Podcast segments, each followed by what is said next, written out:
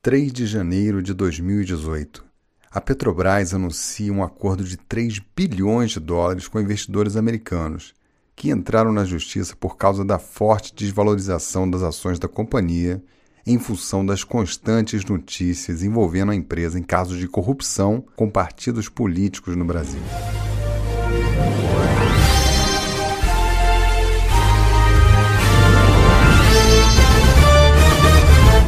A Petrobras vai pagar quase 3 bilhões de dólares, mais de 9 bilhões de reais, para encerrar uma ação coletiva contra a empresa nos Estados Unidos. O dinheiro vai para investidores que compraram papéis da estatal lá no mercado americano e se dizem prejudicados pela queda das ações por causa da corrupção. Para encerrar uma ação coletiva na Corte Federal de Nova York, a empresa brasileira concordou em pagar quase 3 bilhões de dólares em três parcelas até 15 de janeiro do ano que vem. O valor equivale a mais de 9 bilhões de reais.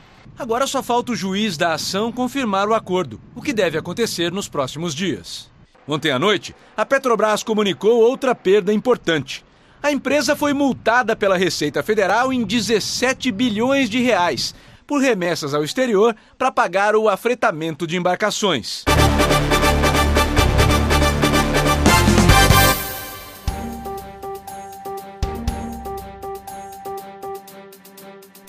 A Petrobras já esteve entre as maiores empresas do mundo. Suas ações tinham destaque na Bolsa do Brasil e de Nova York, e seus funcionários carregavam o selo da empresa com orgulho. Agora a empresa perdeu a reputação. Seu nome está associado à corrupção e seus funcionários estão cabisbaixos e nas rodas de conversa com amigos e parentes ficam constrangidos de ouvir o que falam da empresa onde trabalham. Os bilhões de prejuízos financeiros podem ser mensurados. E o prejuízo à imagem da empresa? Quanto custa ter a sua marca estampada nos jornais do mundo todo falando de corrupção?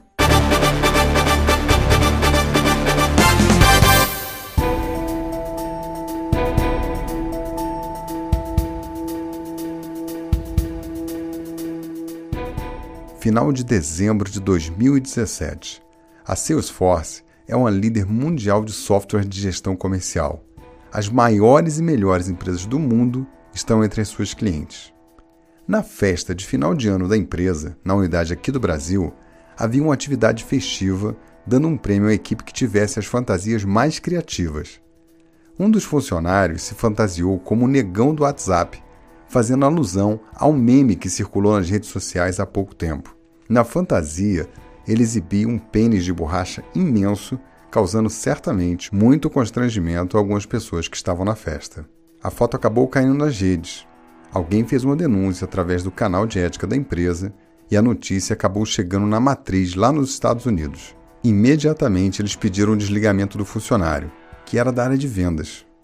Então, o diretor comercial ponderou e disse que aquilo tudo não passava de uma grande brincadeira. Nesse caso, os líderes no exterior mandaram desligar o diretor comercial também, pois entenderam que ele não estava alinhado com as novas da empresa. Nisso, quem veio em defesa do diretor foi o presidente da filial do Brasil.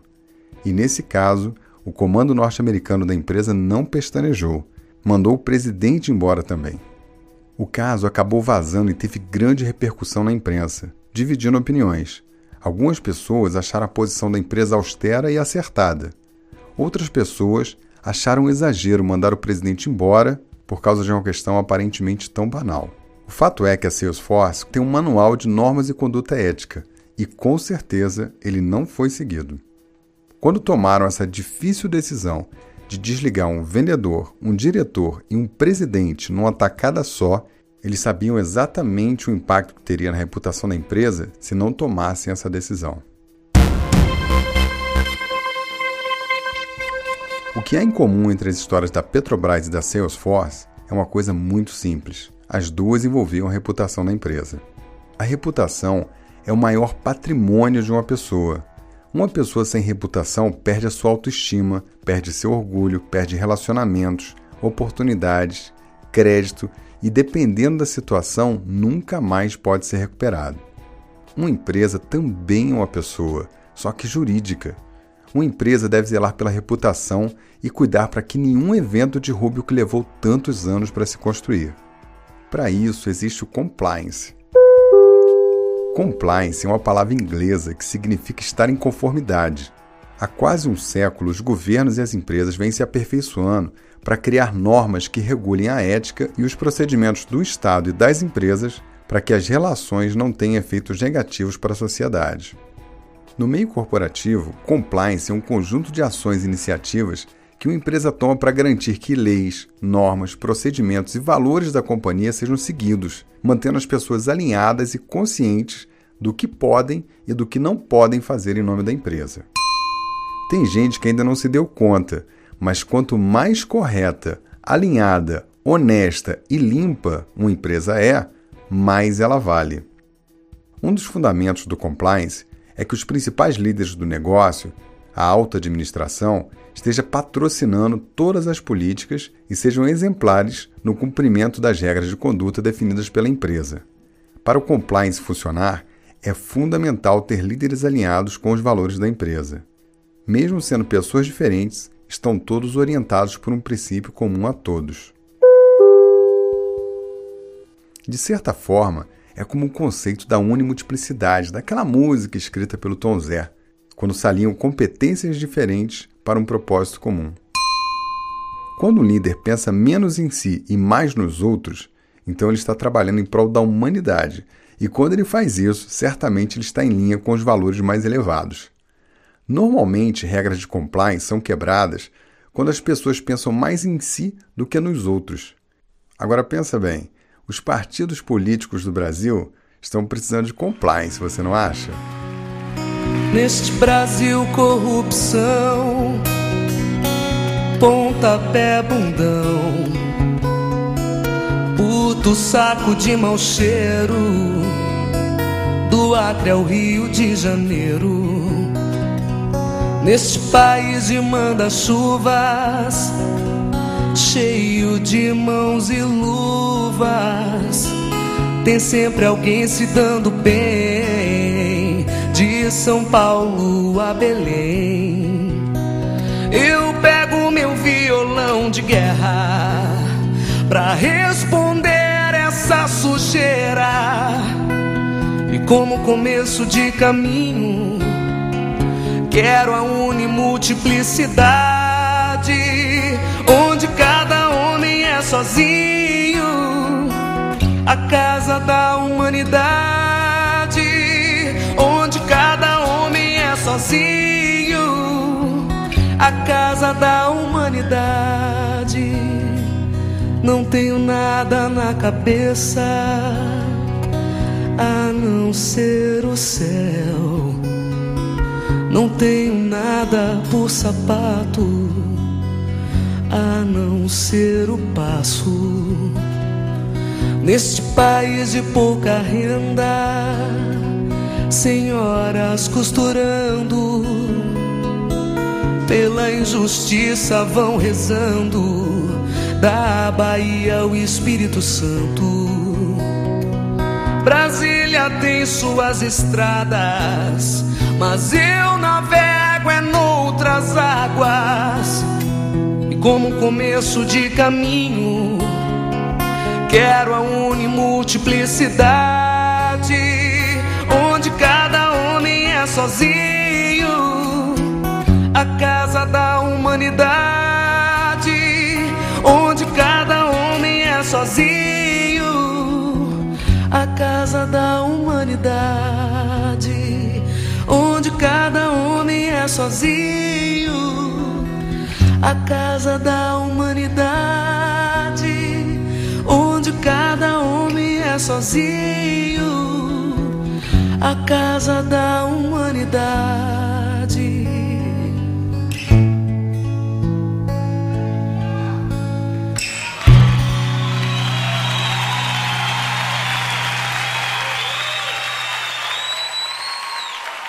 Atenção, conceito HD.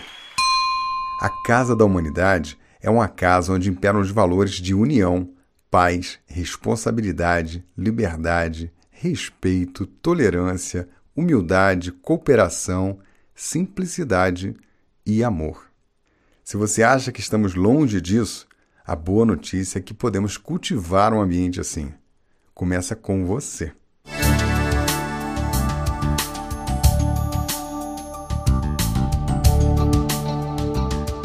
Uma empresa implantar o compliance, é preciso ter uma política de governança clara, uma avaliação dos riscos do negócio da forma mais ampla possível, compromisso das altas lideranças e um canal bastante profissional de recebimento de denúncias.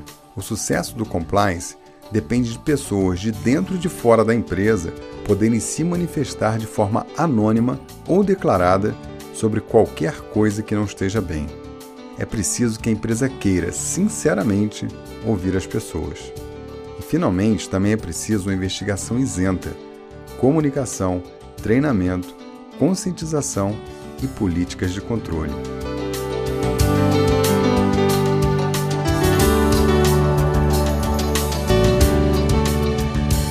Sabe quais são as vantagens de ter um programa de compliance na sua empresa? Mais alinhamento entre as pessoas, mais segurança para preservar a reputação da marca, mais segurança jurídica nas relações com o mercado, mais credibilidade com os stakeholders, mais admiração das pessoas, maior lucratividade e maior valor em ações. Vale a pena fazer a coisa certa ou não vale? Se você quer saber mais sobre compliance e até saber como implantar na sua empresa, então vamos para as práticas HD desse episódio.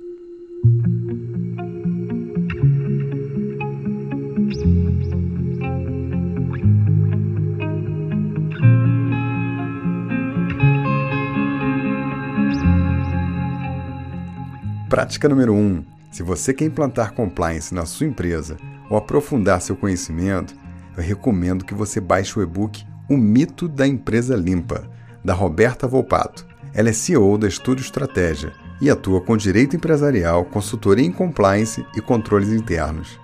O link para o e-book está no post desse episódio. Lá eu vou deixar também o link do site Estúdio Estratégia. Você vai encontrar muitos outros materiais interessantes para você se aprofundar.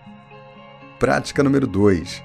Em 2013 foi criada uma lei anticorrupção aqui no Brasil que mudou muito a política das empresas e fez com que o governo se reposicionasse em várias frentes. Agora ficou estabelecido como uma empresa deve agir na sua governança e as penalidades ficaram muito mais severas em casos de corrupção.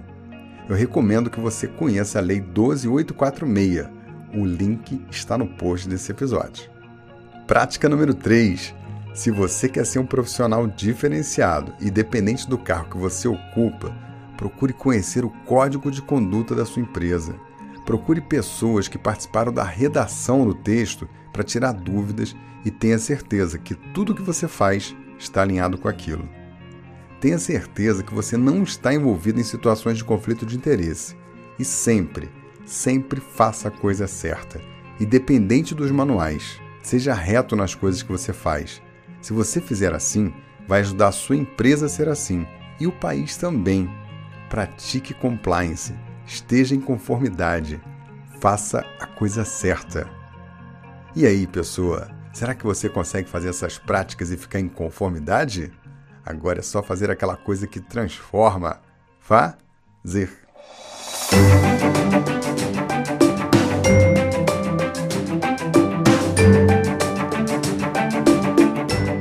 Pessoa, aqui é Mike Oliveira, eu sou líder HD e fundador do Instituto Brasileiro de Liderança.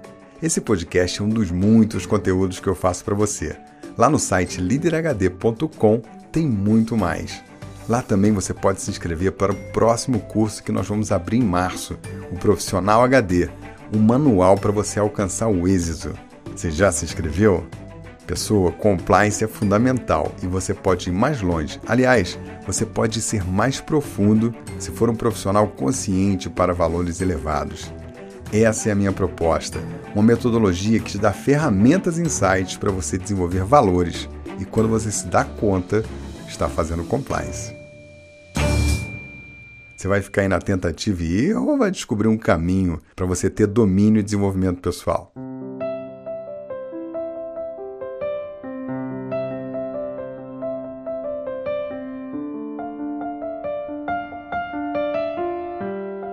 Bom, eu vou partindo e vou te deixar com a cereja do bolo desse episódio. Pessoa são pequenos detalhes que constroem ou destroem a reputação de uma pessoa, de uma empresa ou de um país. A forma de agir ou até a falta de ação podem ser fatores de sucesso ou de fracasso. Então, se você quer fazer a diferença, faça a coisa certa. Não aceite presente de fornecedores. Não ofereça benefícios a autoridades públicas.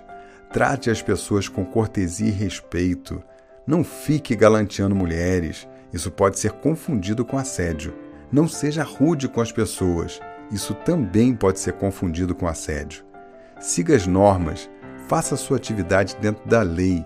Sempre tem um jeito de fazer a coisa certa.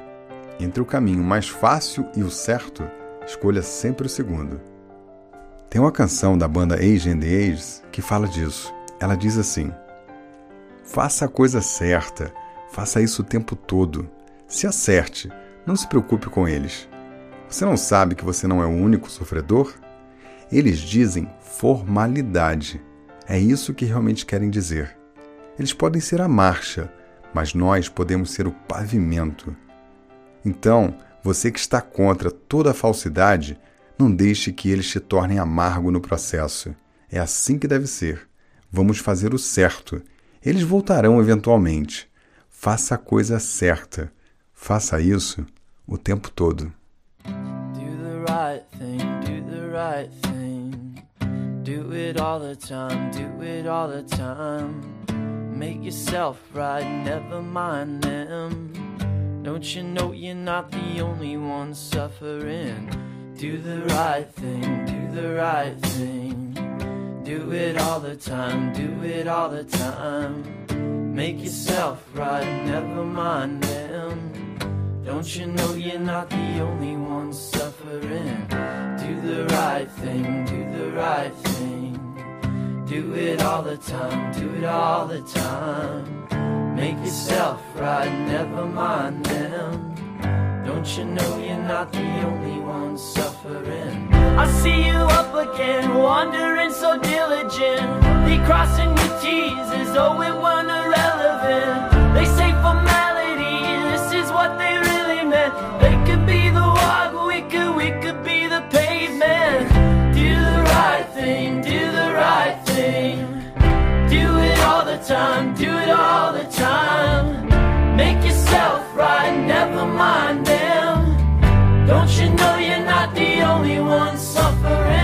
So what you're up against, all the disingenuous They wave you along and say there's always room for us. But we know better than that to take them serious Still don't let them make you bitter in